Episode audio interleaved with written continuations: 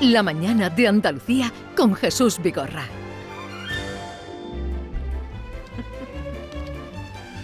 Y primer eh, miércoles de mes, cita con Jorge Morales de Labra, ingeniero industrial, emprendedor, director de Próxima Energía, especialista y divulgador de todo lo relativo a la energía o energías.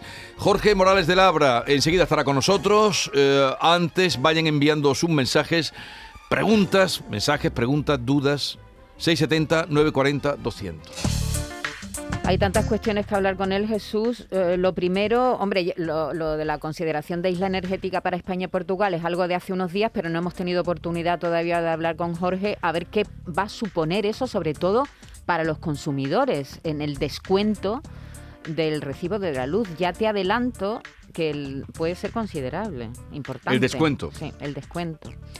Y, también le tenemos que preguntar cuándo, cuándo se va a empezar a notar eso en, la, en nuestros bolsillos. En la isla bonita. más que descuento, si realmente nos ponen el megavatio hora a 30, entonces más que descuento es volver a, a lo anterior, ¿no? Mm. Sí, pero eso el megavatio hora a 30 hasta que llegue a 30. Eso es lo que Pedro Sánchez fue lo que propuso, ¿no? Bueno, que él nos lo explicará. Yo no tengo muy claro cómo, cómo va a ser eso, ¿no? Él nos, nos va a explicar ahora qué supone para España y, cómo, ¿no? Cómo, se, cómo se va a materializar y cuándo. Eh, si, si, quieres, le podemos preguntar también qué dependencia tiene España del gas ruso, ahora que se está hablando tanto. Vamos a saludarlo ya. Jorge Morales de Labra, bienvenido, buenos días. Buenos días, Jesús. Como estaba apuntando Maite que salió la semana pasada, pero como la cita con Jorge Morales de Labra es el primer miércoles de cada mes, vayamos lo primero a que nos explique Jorge qué va a suponer para España y, Portugal, pero bueno, para nosotros, para los usuarios, consumidores, la consideración de isla energética. Pues Jesús, va a suponer, si se aprueba en los términos en los que se ha propuesto por parte de los gobiernos español y portugués, nada menos que una bajada de la mitad de la factura de la luz, de aquellos consumidores, por supuesto, que estén acogidos a una tarifa variable, ¿eh? a cuyo precio no esté fijado de antemano. O sea, en principio, ahora nos dirás cuándo se puede aprobar o se va a aprobar para quienes tengan tarifa variable. Eso es, para quienes tengan o la tarifa oficial o alguna otra tarifa de estas, que yo he recomendado durante mucho tiempo, pero que recuerdas que ya desde septiembre, cuando se empezaron a disparar los precios, dije, uff, ya no sé qué recomendar, porque esto, eh, estos niveles de precios es muy complicado. Pues esas tarifas que dependen, de su precio no se sabe de antemano, sino que depende de la cotización que todos los días va marcando el mercado mayorista, es como si, si fueras a comprar el pescado todos los días a la lonja, ¿verdad? Que no sabes a qué precio va a salir, pues esto es lo mismo, esas tarifas a precio variable son las que estarían afectadas, claro, pues este cambio. Si usted lo que tiene es una tarifa donde su compañía le ha ofrecido un precio fijo durante un año, pues ahí no tendría ninguna rebaja. Claro, claro. Pero esto es un matiz importante, esto que estás diciendo. y, y, el que tenga una tarifa fija puede cambiarse a raíz de bueno, no sé si recordar a Jesús que lo que yo vengo defendiendo aquí también y vengo recomendando es, mira, a mí las tarifas fijas en general no me gustan. Sí, pero, llegó un momento, llegó un momento que dijiste que, que tenía dudas. Sí, exactamente, lo he reconocido ahora, que he dicho, oye, mira, eh, claro, cuando el precio variable estaba, como ha llegado a estar, en 500 euros el megavatio hora, digo, ostras, igual una tarifa 200, que es bastante cara, pero el precio normal son, son 120 por ahí. Dice, bueno, pues igual una tarifa 200 no está mal, pero claro, ¿qué pasa? Que por un lado ahora el mercado está bajando, los precios que tenemos ahora son de 200 y pico, ya no son de 500, como vimos hace un mes, y por otro lado, yo lo que dije es, pues, si se cambian a una tarifa fija, que no tenga permanencia, para poder volver. para poder volver, vale. Entonces, porque mucha gente, eh, esto mm, que tú cuentas, así tan de forma tan clarita, repito, quienes tengan cerrada una cuota fija mensual de la luz, la isla bonita, perdón, la isla energética no le va a afectar para nada. Efectivamente. Pues ya lo saben. Eso, eso es importante saberlo. Por cierto, ya me han jodido. Perdón, perdón, perdón, perdón. porque la tuya es fija. sí, porque me dijo en un momento Jorge que podía hacerla. Pero, pero, la tendrás. Pero vamos a ver, Jesús, si me haces caso, me habrás hecho caso en todo. No, pero, un día, hace ya tiempo, un día, sí, no, permanencia no, creo que no, creo que no, lo miraré. Pero un día le dije, me han dicho esto, que era un, no, me acuerdo, diría, que creo que era 17 o 16. Oye, estamos todos cambiando nuestras tarifas, claro, por lo estamos que todos veo, locos. Claro. Claro. 17 céntimos es una tarifa en este momento que está bien. Sí. ahora sí que de eso os cuento un Si yo lo consulté y tú me dijiste que estaba bien en 17 céntimos. 17 céntimos en este momento normalmente es carísima, ¿eh? La tarifa normal ya, pero... estar por debajo de los 12 Pero sí, 17 céntimos cuando el, la tarifa oficial está en torno a 30, pues es, buen precio ahora mismo, no cabe duda. Pero no vamos a hablar de nosotros. Eh, yo he, no, no, he permitido. vamos a hablar de nosotros, porque si después de, tantos años de esta sección que tú resulta que tú no me haces caso solo a la mitad, pues entonces ¿qué van a hacer los oyentes? No, cuando, cuando empezó el disparate. caso, ¿eh? Cuando si me caso de verdad. Sí, no, yo te he hecho siempre caso, pero cuando, cuando empezó el disparate de, de, los precios, entonces fue, me acuerdo, consultarlo contigo, no públicamente, decir, no, no, ya está bien. Pero no, yo no tengo permanencia. Bueno, sigamos. No, yo tengo una duda. y cuando lleguen preguntas, vamos a pasarle ya para Yo tengo otra, ¿eh? Tenemos dos dudas. Eso, yo tengo una duda. Una duda que no me afecta a mí personalmente, pero que me sorprende que los precios ahora estén bajando, los precios del megavatio hora cuando estamos. Pero espera, tienen que aprobarlo primero, ¿no, Jorge? No, no, pero ahora ya, hoy, ya hoy están bajando. Acabo de ver el precio del megavatio hora, no tiene que ver con el que pagábamos hace unas semanas. Y digo yo, ahora, en plena guerra, en pleno lío, con el gas, con Alemania haciéndose con Gazprom, con, todo el follón, como que, baja el, precio del megavatio hora. Ay, ay, ay, bienvenida al mundo de la especulación de los mercados, ¿no? Eh, mira, en realidad los precios que estamos viendo del gas, que hoy está cotizando, mira, vamos a verlo en tiempo real, en 108 euros el megavatio hora, eh, lo hemos llegado a ver este hace un mes en 230. ¿eh? O sea, está eh, de orden de la mitad del que tenía hace un mes. Entonces, estos precios son de una completa barbaridad. ¿eh? O sea, el gas gana dinero con 20, que es el precio normal. Las compañías gasistas ganan mucho dinero. Rusia, que es el, principal exportador mundial, gana miles de millones de euros con el gas a 20 euros. Con lo cual, imagínate a 108. ¿Sabes? Se están forrando. ¿Eh? pero imagínate a 230 hace un mes. Era una cosa salvaje, ¿no? De hecho, por eso estamos financiando la guerra, claramente, con estos precios de gas. ¿no? Entonces, ¿qué es lo que ocurre? Que esta situación es insostenible a largo plazo. O sea, la gente no puede pagar estos precios de gas, no solamente nosotros. Fíjate que hay muchas veces, claro, lógicamente cada uno lo primero es mira su factura, ¿no? Y luego, luego mira la del resto, la de los vecinos. Pero pensad, por ejemplo, en Pakistán. Pakistán eh, no puede comprar gas en este momento hay, otros países que tienen dificultades, enormes dificultades, y que no pueden encender la calefacción porque no se pueden permitir estos precios de gas. ¿Vale? Entonces, lo que ocurre es que la situación internacional lo que está llevando es que, por un lado, los, los que compran y venden gas están dando cuenta que Rusia necesita el gas, necesita vender gas, igual que la Unión Europea necesita comprarlo. Y, por tanto, que pase lo que pase, tienen que llegar a un acuerdo. ¿eh? Y, en segundo lugar, por lo menos en el, medio plazo, ¿eh? esto seguramente en 10 o 15 años no, ahora sí. Y en segundo lugar, que, los precios que hay son excesivamente altos. Y por tanto, lo que la tendencia en general es a bajar. Ahora, ¿esto puede pegar un petardazo? Sí, imagínate, hemos visto cosas increíbles durante estos últimos, estas últimas semanas, que por lo que sea al señor Putin se le cruzan los cables y decide cortar el gas a Europa. Entonces volverían a subir, sin duda. Lo que pasa es que se estaría pegando un tiro en el pie. Claro. Y no parece que lo vaya a hacer, porque en este momento lo poco que le queda de entrada de divisas a él es precisamente el gas. Entonces, lo que ha hecho Alemania ayer de intervenir eh, la filial de Gazprom, que es la empresa rusa de gas en, Alemania, en realidad no es la empresa que exporta o que importa gas. Lo que ocurre es que en Alemania hay una serie de depósitos de gas natural que son críticos para garantizar el, el, gas durante el invierno, porque se almacena ahí el gas durante el verano para luego consumir en invierno, que se consume mucho más para calefacción. Y esos depósitos son los que ha intervenido ahora el gobierno alemán. De hecho, a partir de ahora gestiono yo estos depósitos para que no me la líes. ¿eh? Es decir, para que no me dejes los depósitos llenos, o sea, perdón, vacíos, y luego llegue el invierno y juegues con el precio del gas como has jugado durante este tiempo. Bueno, vamos a ir pasando las eh, preguntas que van haciendo los oyentes a Jorge Morales de Labra. Buenos días, en Cani de Granada. Quisiera preguntarle al experto que me he fijado en la factura de, la luz y me cobran IVA del 21 y del 10. Un poco de cada, en la cantidad que me cobran, pues viene un poco del 10 y otro poco del, del 21. No sé si eso es legal o ilegal. Hombre, muy legal no será eso. Venga, muchas gracias, un saludo. A ver, Jorge. A ver, Jesús, una pregunta. ¿Tú tienes nave espacial? No.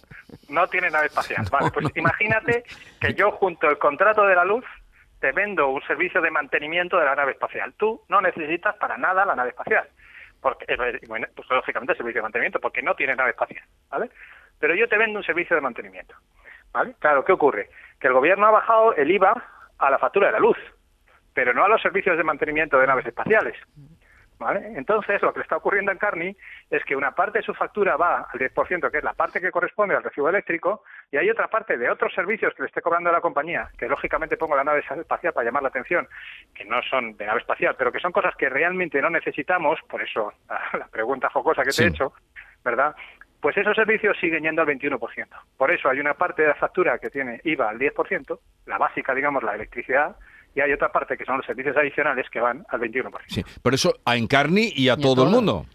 A todo el mundo que tenga esos servicios innecesarios, que por eso digo, insisto, la de nave espacial, para que no se nos olvide, ¿verdad? ¿Eh? pues eso, que son servicios innecesarios y que desde luego creo que son más que prescindibles. Y, y que se pueden renegociar con la, em, con la empresa, ¿no? Ah, depende de la compañía. Hay algunas compañías que para darte ese precio, por ejemplo, que decía Jesús, de 17 céntimos, te obligan a contratar servicios de mantenimiento de naves espaciales. Entonces, pues claro, pues entonces no tiene más remedio que si quieres 17 céntimos, pagar ese servicio. Pero, pero, ponnos un ejemplo de un servicio de nave espacial, un, un servicio del que se pueda desprender, en Carni. Pues, por ejemplo, un servicio de mantenimiento de los ordenadores en casa. Ajá. Vale, De, Que, si se te estropea el ordenador, vamos a ir y te vamos a hacer, bueno, luego en realidad la cobertura suele ser mínima, ¿eh? que te vamos a mandar una persona dos horas, o un servicio de monitorización en, tiempo real del consumo de energía, que en Carni no sabe manejar.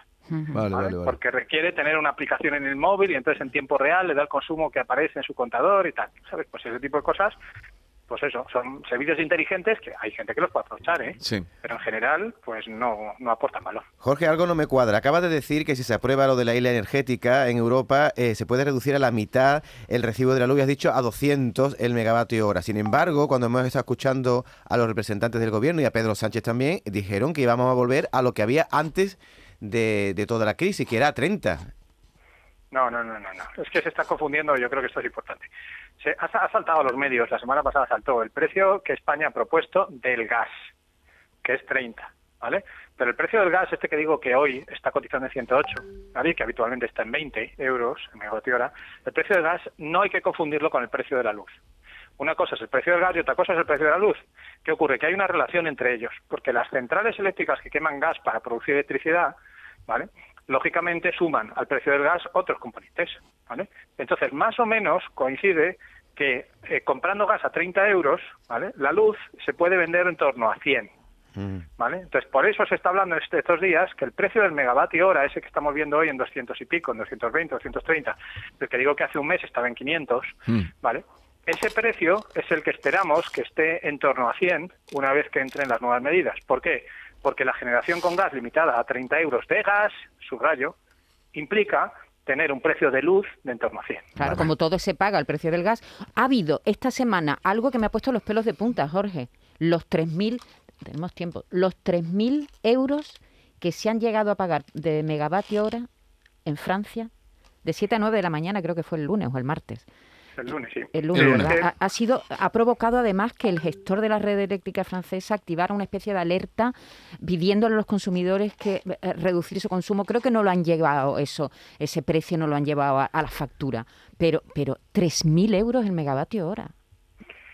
Sí, por suerte Francia, digamos que por suerte para los franceses, no traslada directamente esos precios a los consumidores finales por una razón, porque la, la, empresa eléctrica que tiene esas centrales que siguen siendo baratas ¿eh? igual que pasa en España con la mayor parte de la energía que no, no, utiliza gas para producir electricidad, eh, esa empresa es pública, es la empresa pública francesa. Entonces lo que ha hecho el Estado francés es, oye, cuando pasan estas cosas, las pérdidas las asumes tú y no se las trasladas a los consumidores. ¿no? Pero efectivamente, durante dos horas del lunes hubo un precio muy próximo al máximo, que es 3.000 euros el megavatio hora.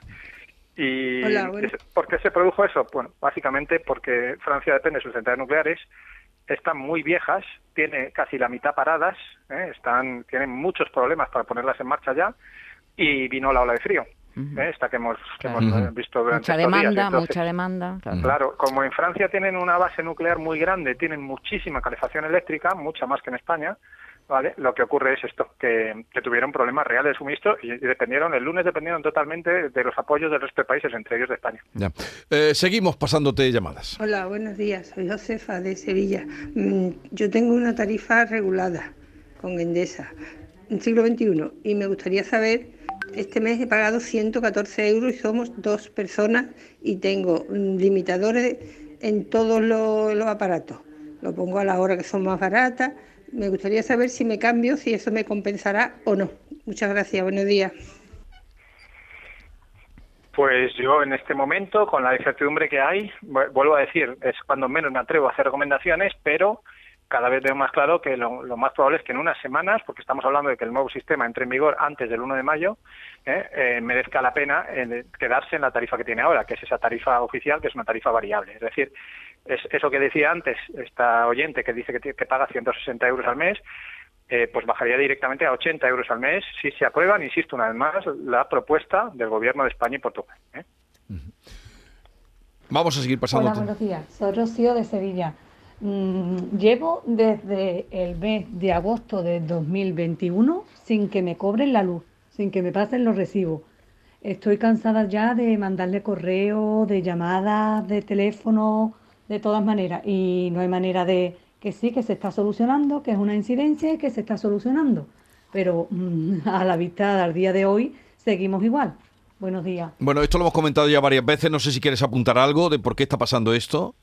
Pues sí, llevamos, efectivamente, yo creo que fue en, este mismo programa, fue de los primeros en los que lo denuncié hace ya muchos meses y seguimos teniendo problemas con dos distribuidoras en particular, con, con las del grupo Endesa y las del grupo Naturgy, que siguen teniendo problemas de lecturas todavía, de, efectivamente, desde, hace muchos meses.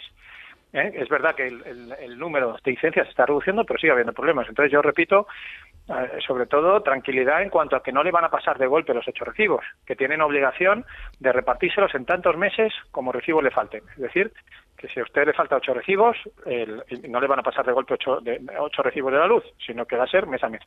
No obstante, yo entiendo además la preocupación, imagínate, lógicamente, con, la situación que tenemos ahora de precios que la agrava, porque claro, si estuviéramos en una situación de precios estables, pues dirías, hombre, pues yo más o menos calculo que voy a pagar, pongamos, 60 euros al mes.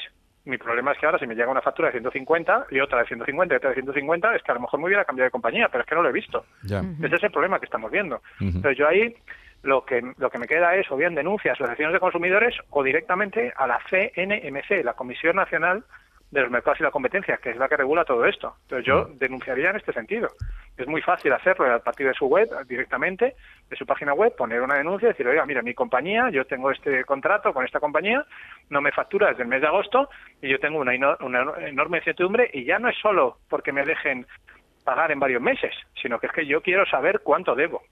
¿Eh? Y no, no me es indiferente que sean 60 euros o sean 150. Entonces yo quiero saber realmente cuál es el importe de mi consumo de energía.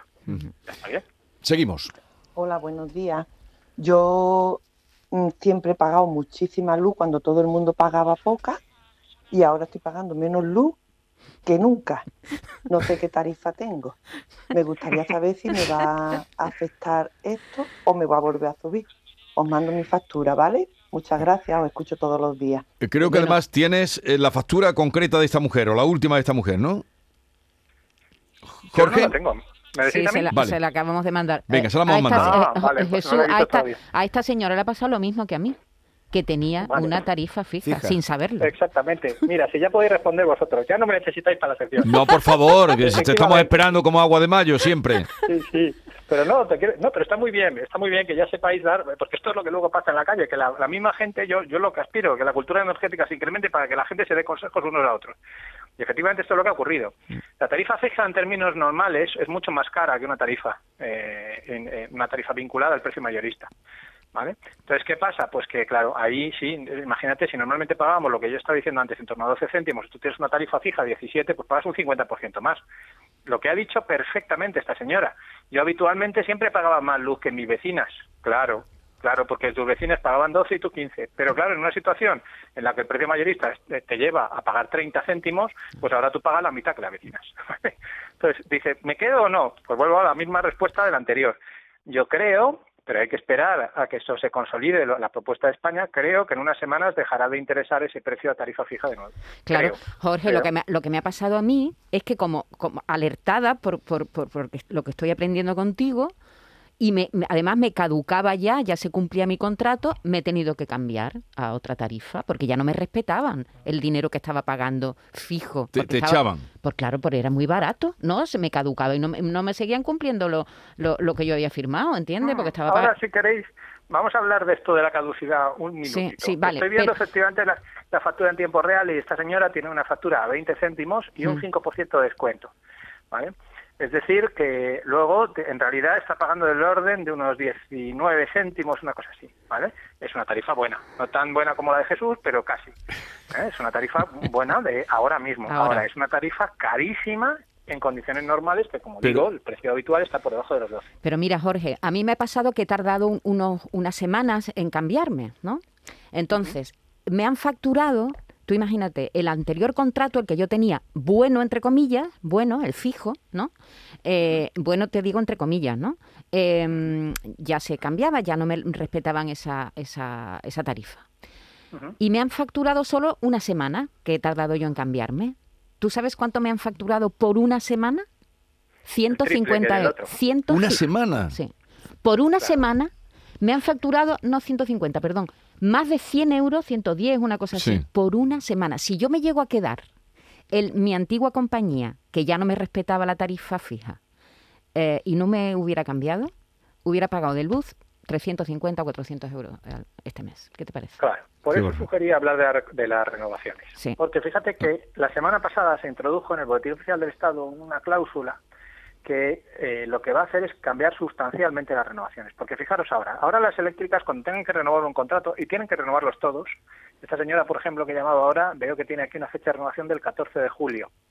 ¿Vale? O sea, le pone, le, les ponen las facturas, le pone su fecha de renovación. Bueno, pues como digo, desde la semana pasada, por el Boletín del Estado, las eléctricas tienen dos opciones. Una, renovar a precios bajos, llamémoslo así, es decir, a precios de este orden, del orden de los 20 céntimos o por debajo de los 20 céntimos, digamos precios antiguos, ¿vale? O dos, aplicar los precios nuevos. Pero si aplican los precios nuevos, tienen que tributar al sistema. O sea, se ha creado una, se llama técnicamente una minoración, pero viene a ser una especie de impuesto, precisamente para que eh, devuelvan los beneficios caídos del cielo. Es decir, lo que están diciendo es, oiga, si usted le renueva un cliente y le renueva con precios antiguos, porque usted tiene una producción, por ejemplo, hidroeléctrica que es muy barata y que no se está viendo afectada por los precios de gas, no hay problema. Usted siga en ese nivel y entonces no le cobramos nada. Ahora, si usted aprovechando la coyuntura a un cliente, como estáis diciendo en este momento, en vez de estaba en 20 céntimos y le quiere pasar usted a 30 céntimos, entonces no. Entonces usted devuelve al Estado los 10 céntimos de diferencia. Entonces, ¿qué está pasando? Que las eléctricas ahora tienen dos opciones. Uno, mantener los precios que tenían antes. Dos, cancelar los contratos. Y yo apuesto, fijaros lo que os digo, a que lo, mayoritario va a ser esta segunda opción. O sea, que lo que vamos a ver en las próximas semanas es una cancelación masiva de contratos por parte de las eléctricas porque no les interesa pagar ese nuevo, entre comillas, impuesto que les ha puesto el gobierno. Bueno. Eh, un momentito, Jorge, que tengo que conectar con Jaén, nuestra compañera mm, eh, Beatriz Mateas, que ha habido un incendio y algo más. Beatriz, ¿qué ha pasado? Buenos días. ¿Qué tal, Jesús? Buenos días. Efectivamente, algo más que ha habido un fallecido de 55 años. Un hombre ha fallecido a causa de este incendio que se ha originado esta mañana, en torno a las 8 de la mañana, en la calle Corredera. Eso está muy céntrico en Linares. Es eh, calle Corredera, esquina San José, incluso muy cerquita de los bomberos para que la gente los localice. Ha habido una llamada al 112 porque los vecinos han empezado a ver cómo el humo salía por el, tejado de esta vivienda que además es unifamiliar. Han llegado los bomberos, la Policía Nacional y la Policía Local. Había humo en todas las habitaciones y al parecer estamos recabando datos porque acabamos de conocer la noticia. Las llamas han originado en el salón y cuando han subido al dormitorio han encontrado a este hombre de 55 años en el suelo, se había caído con la puerta entreabierta. Es decir, parece que ha intentado escapar y que finalmente no ha podido por la intoxicación de humo que además le ha hecho fallecer en este incendio. La estructura no está afectada, hay rota también una tubería de agua, ahora mismo continúa la investigación, pero esa es la noticia. Un hombre de 55 años ha fallecido a causa de este incendio. Bueno, pues eh, gracias Beatriz Matea, sentimos esta, en fin, esta situación y este hombre que se ha visto atrapado en el incendio. Son las 10.30 minutos de la mañana, estamos con Jorge Morales de Labra, continuamos. La mañana de Andalucía con Jesús Vigorra. Y hoy con Jorge Morales de Labra, al que estamos pasando las preguntas, eh, dudas de nuestros oyentes. Vamos con otra. Hola, buenos días, Mari Carmen de Sevilla. Estoy escuchando el programa como todos los días. Soy una asidua eh, del programa. Y, no he oído bien eh, cuál es el organismo al que se puede hacer la denuncia respecto a los recibos de la luz, porque eh, a mi hija le pasa igual, que desde principio de este verano mm, cambió el... Mm, total, que desde principio de verano no sé qué problema tuvo, que están sin cobrarle la luz, le cobran una cantidad significativa todos los meses y ella ha puesto ya muchísimas reclamaciones, ha cogido cita en alguna oficina de Endesa, pero lo único que quieren es que se cambie y ella no se piensa cambiar, ella está en el mercado regulado, libre, o sea que no quiere hacer ningún tipo de cambio. Y no he oído bien al organismo al que hay que hacer la reclamación. Para los que no están facturando, a ver, Jorge. La CNMC, Comisión Nacional de los Mercados y la Competencia. En su página web se puede eh, promover esa reclamación. CNMC. CNMC, vale, eh, pues ya lo, lo saben. Jorge, no supongo que habrás oído, bueno, no sé, creo que ha sido un tuit el que puso Elon Musk diciendo que España debería hacer un despliegue masivo de energía solar, podría suministrarla a toda Europa. Hombre, yo me alegro ¿eh? que Elon Musk se añade a esa teoría. Yo hace tiempo que ya dije, eh, en, en, estas ondas además, que, que la energía solar que incide en la provincia de Cuenca es suficiente para abastecer de luz a todo el mundo. Por tanto, claro, imagínate en Sevilla, ¿no? ¿Eh? Tenemos, tenemos eh, más sol que nadie en la Unión Europea y, por tanto, debiéramos explotar esto como si realmente fuera petróleo. ¿eh? Mm. Esta es la, la, la, realidad. Lo que pasa es que luego es verdad que tienen dificultades que no es tan fácil como poner paneles solares y ya está, sino que eso luego hay que sacarlo, venderlo a otros países y tiene eso tiene algunas dificultades más, pero que no son insalables. Yo estoy completamente de acuerdo con Elon Musk en que España debería focalizar eh, su futuro en esto porque porque es un recurso natural que tenemos que los demás no tienen y que no solamente el sol debe servir para broncear alemanes sino también para ganar dinero con él. El, presidente del gobierno le ha, respondido. ¿eh? ¿Qué le ha dicho? Como le ha dicho, ven y verás, como diciendo, ven aquí, invierte. A ver, seguimos. Hola, buenos días, soy Fran de Fuensanta. Mm, quería saber si podía hablarnos algo del tema de las baterías virtuales para los que tenemos eh, autoconsumo con placas solares. Muchas gracias. Jorge, adelante. Bueno, esto es una cosa que hemos sacado en mi empresa. ¿eh? Esto es una cosa, a ver, yo no, quería comentarlo porque es un tema que casi se puede entender casi como publicidad, pero en fin, es verdad que está rompiendo el mercado, ¿no? Nosotros el viernes pasado sacamos una alternativa que se llama así, se llama batería virtual, para que todos aquellos que tengan paneles solares no solamente puedan descontar en su propia factura ¿eh? es la energía que, de, sus paneles que les sobra. Sabemos que en las horas centrales del día, por ejemplo, si no estás en casa, pues te sobra energía, ¿no? Y, esa energía la viertes a la red, ¿no? Bien. Hasta ahora lo que hacíamos las compañías es que esa energía la compensábamos en la propia factura, ¿vale? Bien.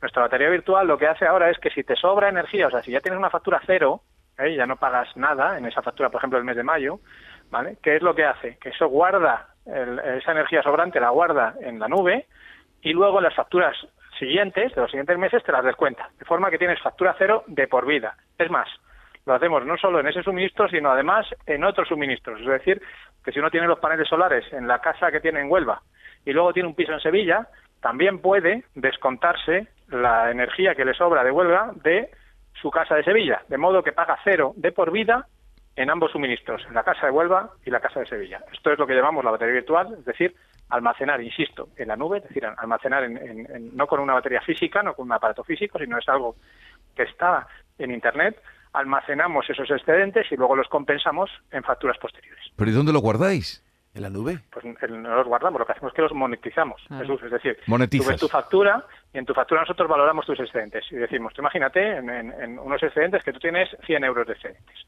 ¿vale? Y la factura del mes de mayo es de 60 euros. Pues nosotros te decimos, bien, pues la factura del mes de mayo no la pagas. Y los otros 40 euros te los guardamos. ¿Dónde te los guardamos? Te los guardamos en forma de batería, es decir, tú cuando entras en tu contrato, ves que tienes ahí 40 euros, como si tuvieras un crédito de 40 euros. Entonces, ¿qué hacemos con esos 40 euros? En la siguiente factura que te emitimos, ¿vale? Sea, por ejemplo, la de la casa de Sevilla que decía antes, la del piso de Sevilla, pues en el piso de Sevilla, si la factura era de 35, como tú tenías almacenado suficientes excedentes en tu batería habitual, pues también te queda cero. Jorge, en algún momento tendremos que hablar de la inversión que, que, bueno, que hay que hacer para, para, para conseguir esto y también si hay ayudas del, Estado o de las comunidades autónomas para implementar esto en nuestras casas, pero será para otro día. Sí, eso ya. Porque ya no eh, tenemos tiempo. Lo haremos otro día. Eh, más información, arroba próxima energía, lo que quieran consultar a Jorge Morales de Labra. Un abrazo, Jorge. Un abrazo a vosotros. Venga, hasta luego. La mañana de Andalucía con Jesús Vigorra.